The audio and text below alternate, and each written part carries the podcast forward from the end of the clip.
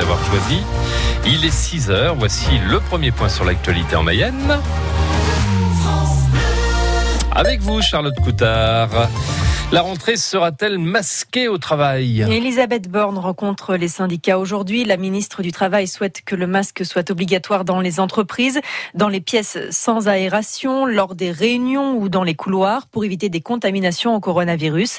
À Laval, les salariés du groupe d'intérim actuel font déjà très attention, Clara Guichon. Assis à son bureau, il ne quitte pas son masque de la journée. Frédéric a pris cette décision en juillet, en concertation avec sa femme. Il travaille au service informatique. Dans l'établissement, dès qu'on doit sortir de la pièce, dès qu'on va voir un collègue, faut qu'on le porte, donc autant le porter euh, tout le temps. Au début, c'était un peu contraignant, et à force, on s'y habitue quand même plutôt bien. Pour moi, en tout cas, c'est sécurisant. À l'autre bout de l'open space, Clément est sceptique. Avec la chaleur, c'est contraignant. Il ne le porte pas lorsqu'il est devant son ordinateur. Je pense qu'on a assez de distance pour pouvoir l'enlever. Par contre, on touche souvent, si on se lève, on revient, donc il y a plus de chances d'être contaminé. Sur 130 personnes, deux ont été contaminées en mars. L'entreprise a pris des mesures dès le déconfinement.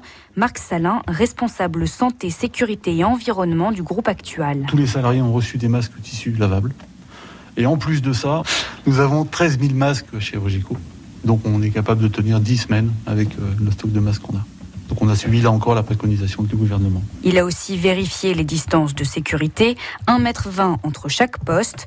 Il espère que les open space ne seront pas dans le collimateur du gouvernement. Réunion donc aujourd'hui entre les partenaires sociaux et la ministre du Travail alors que le nombre de nouvelles contaminations au coronavirus en 24 heures en France a chuté.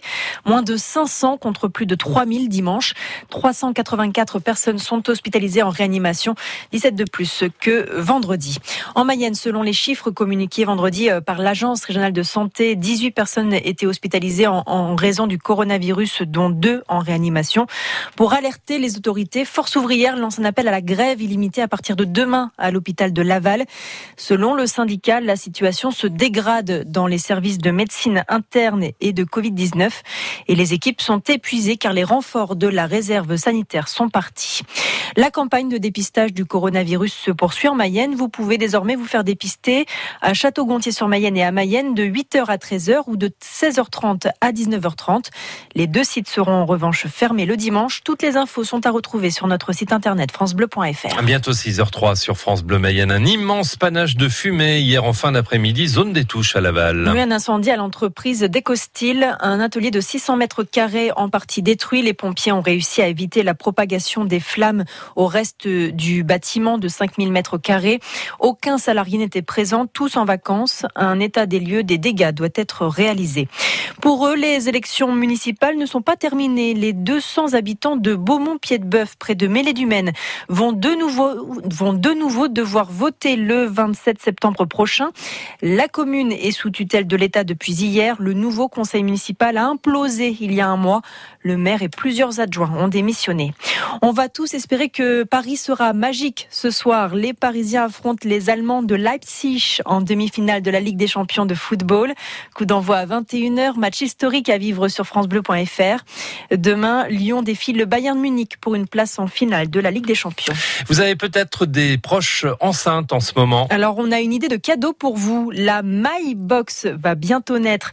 Une box maternité 100% locale, 100% mayonnaise. Morgane Klein-Refait. Des produits de créateurs locaux avec trois modèles. La My Box, c'est un mix des essentiels pour les nouveau-nés. Des créations qui sont vraiment adaptés euh, aux tout petits, aussi bien pour euh, décorer euh, la chambre que des savons, des baumes, des bavoirs, des anneaux de dentition, donc il y a de tout. Fanny Maurice, éducatrice et couturière, a fait appel à trois autres créatrices mayonnaises. Je les connaissais voilà, parce que j'aime bien leurs produits, j'aime bien ce qu'elles font, pour promouvoir aussi notre département et on voit de plus en plus de créateurs de la Mayenne, donc j'avais envie de pouvoir mettre ça en avant. C'est aussi gage de qualité, explique-t-elle.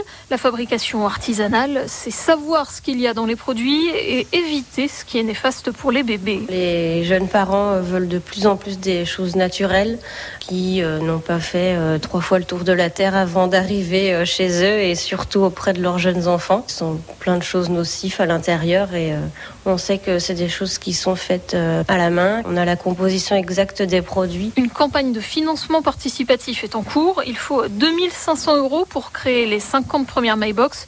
Chacune coûte entre 35 et 60 euros. Les donateurs pourraient recevoir les leurs gratuitement selon le montant de leur soutien. Alors si vous voulez participer à la campagne de financement, toutes les infos sont sur francebleu.fr. Quand bébé sera grand et qu'il ira à l'école, il faudra bien sûr lui acheter les fameuses fournitures scolaires. Voilà. L'allocation de rentrée scolaire pour aider les familles les plus modestes est versée à partir d'aujourd'hui de 470 à 504 euros en fonction de l'âge de l'enfant.